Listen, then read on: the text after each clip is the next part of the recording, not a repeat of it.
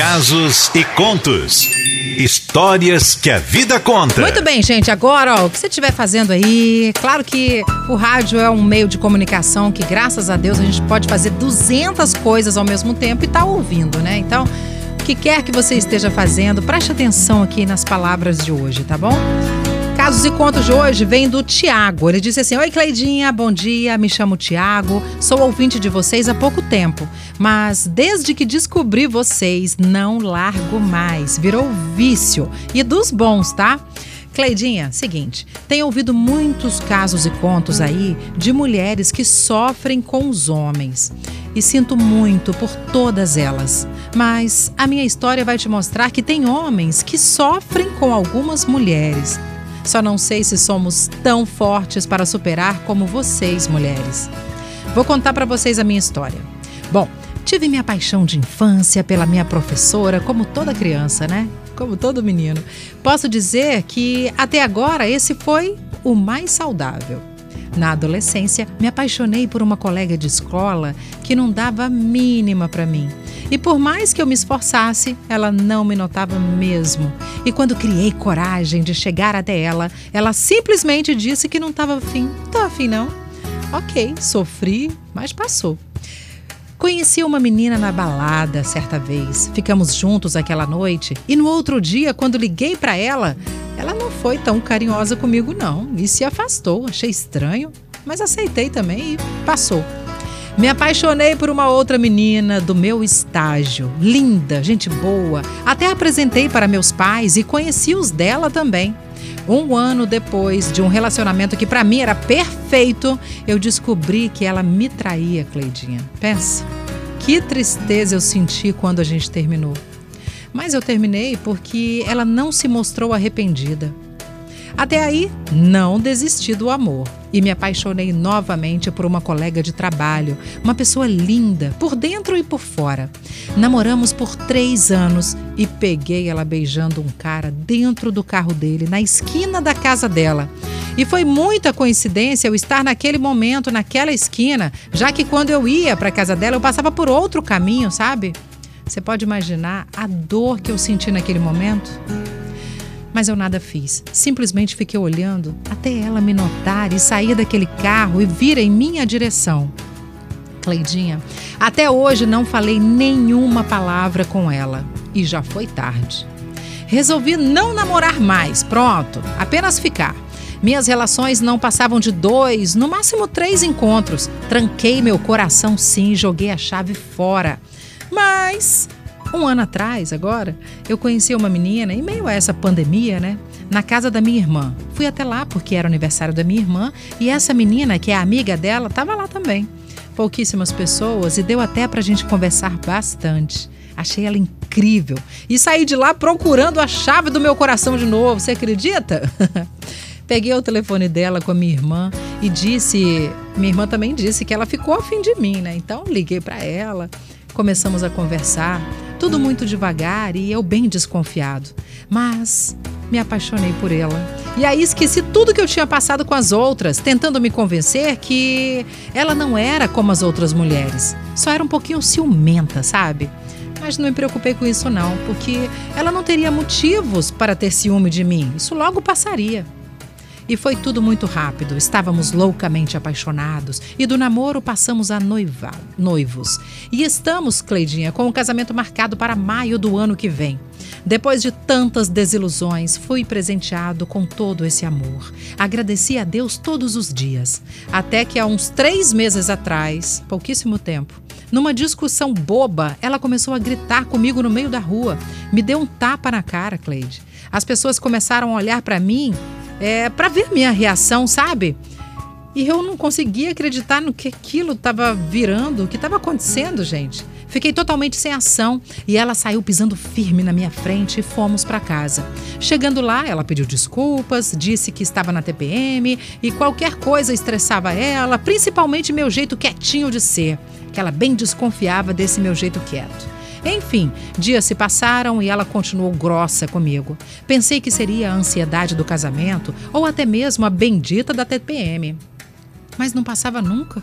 Sinceramente, acho que eu não mereço ser tratado assim. com tanto desrespeito. Ela olhava meu celular, cheirava minhas roupas todos os dias. Era desconcertante isso. Mas se deixava ela mais tranquila, eu não via problema não. Mas foi só piorando. Ela começou a fazer esse tipo de grosseria na frente de qualquer pessoa, inclusive da minha família, da minha mãe. Bom, e eu notei que por mais que eu me esforçasse, ela não iria mudar. E como estava piorando as agressões psicológicas, também aumentava as físicas. Pois é. Deus me livre de baixaria. Não sou homem de bater em mulher. E ela faz isso comigo sempre. A última coisa que ela fez foi quebrar a minha televisão só porque eu estava assistindo algo e não queria discutir com ela naquele momento. Ela ficou com raiva disso. Aí falei que ia sair de casa, dar uma volta para esfriar a cabeça, aquela coisa toda, né? Daí eu comecei, eu saindo de casa, eu ouvi muito barulho e resolvi voltar porque fiquei preocupado, né? Falei, gente, o que será que está acontecendo dentro daquela casa? Daí uma vizinha falou: não volta, não volta porque ela pode estar tá armando alguma coisa para incriminar você. Claro que eu não acreditei naquilo, imagina, a mulher que eu amo. Só que uma outra vizinha já tinha chamado a polícia e ela chegou a tempo de ver e ouvir a minha futura mulher, né? Dizendo e fazendo coisas horríveis com ela mesma, falando que iria fazer corpo e delito para me colocar atrás das grades. E simplesmente a polícia prendeu. Claro que eu não dei queixa, fiquei com pena dela, mas disse a ela que nunca mais a queria por perto. Pois é, Cleidinha, história louca, né? É a minha. Escrevi só para desabafar mesmo. E fica tranquila que eu não desisti do amor, não, tá? Como você diz aí, se está demorando é porque Jesus está caprichando numa pessoa bacana para mim. Sabe, Cleidinha, tem uma música que diz muito a meu respeito. Toque ela aí pra gente. Música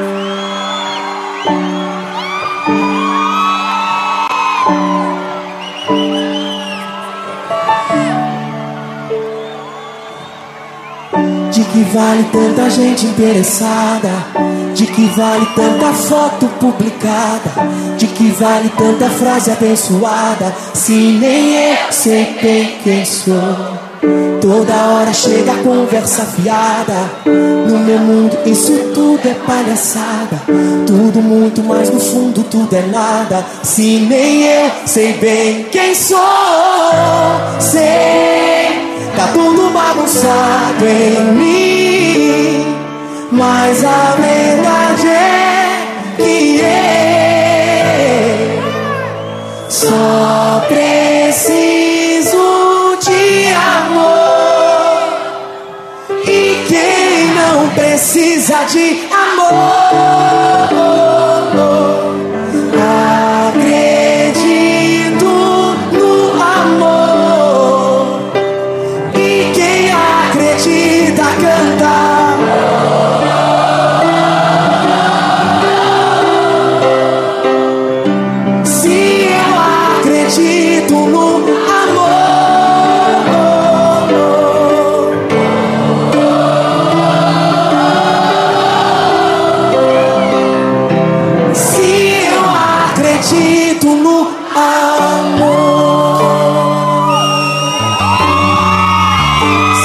Acredita no amor, abre teu coração e deixa essa mensagem entrar. De que vale tanta gente interessada? De que vale tanta foto publicada? Vale tanta frase abençoada? Se nem eu sei quem, sou. Toda hora chega a conversa fiada. No meu mundo isso tudo é palhaçada. Tudo muito mais no fundo, tudo é nada. Se nem eu sei bem quem sou. Sei, tá tudo bagunçado em mim.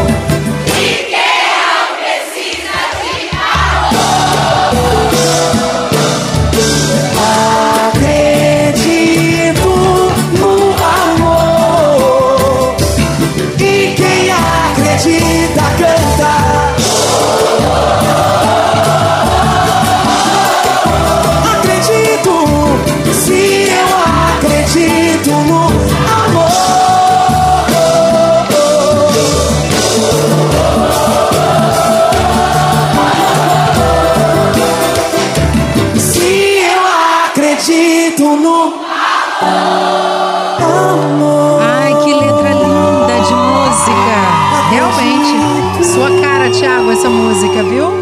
Muito linda. Casos e contos. Histórias que a vida conta. Pois é, gente. A gente que fica assim pensando, ah, porque a mulher sofre muito na mão de alguns homens, claro, fato isso, né? Agora tem homens também que sofrem com algumas mulheres, pelo amor de Deus. E vendo aqui a história do Tiago, fiquei besta, não vou mentir para você não, né, Sol? É verdade. Ó, a Paula falou: "Nossa, que história. A minha também é triste, tá? Vivo isso até hoje, 25 anos de, de casada." Meu Deus. Ela sofre isso. A Marli falou assim: ó, ele foi traído assim como eu. A Marli também foi. Uhum. Ela falou que até não arrumou outra pessoa novamente. E Deus livrou, né, esse rapaz dessa mulher e tantas mulheres querendo um homem bom e muitos desperdiçando. É verdade. Pois é, gente. Não é fácil, não. Foi é. exatamente é. isso que eu pensei no, no, momento que eu tava lendo. Eu ficava pensando: puxa vida, a gente precisando de amor, de ser amado, tanta, tanta pessoa boa no mundo. Hoje, mais cedo, eu atendi um ouvinte que ele quis desabafar, né? Aí ele falou sobre relacionamento e tal. E falou só coisas lindas. Aí veio um outro ouvinte, o Jânio, lá do interior, e falou assim: É, mas infelizmente não é sempre assim, não. Eu dediquei 20 anos da minha vida do, num casamento que eu não tinha nada em troca. Eu só Nossa. dava amor para ela, para a esposa no caso, e a esposa não fazia nada para ele, sabe? Uhum. Triste isso, Muito né? Muito triste. Saber que as pessoas passam por isso nos dias de hoje, que somos tão esclarecidos, que a gente sabe que é escolha, eu não aceito que me trate mal. E ponto. Entendeu? Exatamente. E você, mulher, homem, precisa ser valorizado, valorizada. É. Não aceite esse tipo de tratamento. O Fernando, que acabou de participar aqui, falou assim: olha, fala para ele que ele não perdeu nada. É. Deus, Deus tem algo muito melhor para ele, sabe de todas as coisas. Exatamente, livrou. Eu sei disso. Deus me livre de falar assim, mas é verdade, né, gente? Pelo amor de Deus, uma problemática mesmo. dessa sai fora.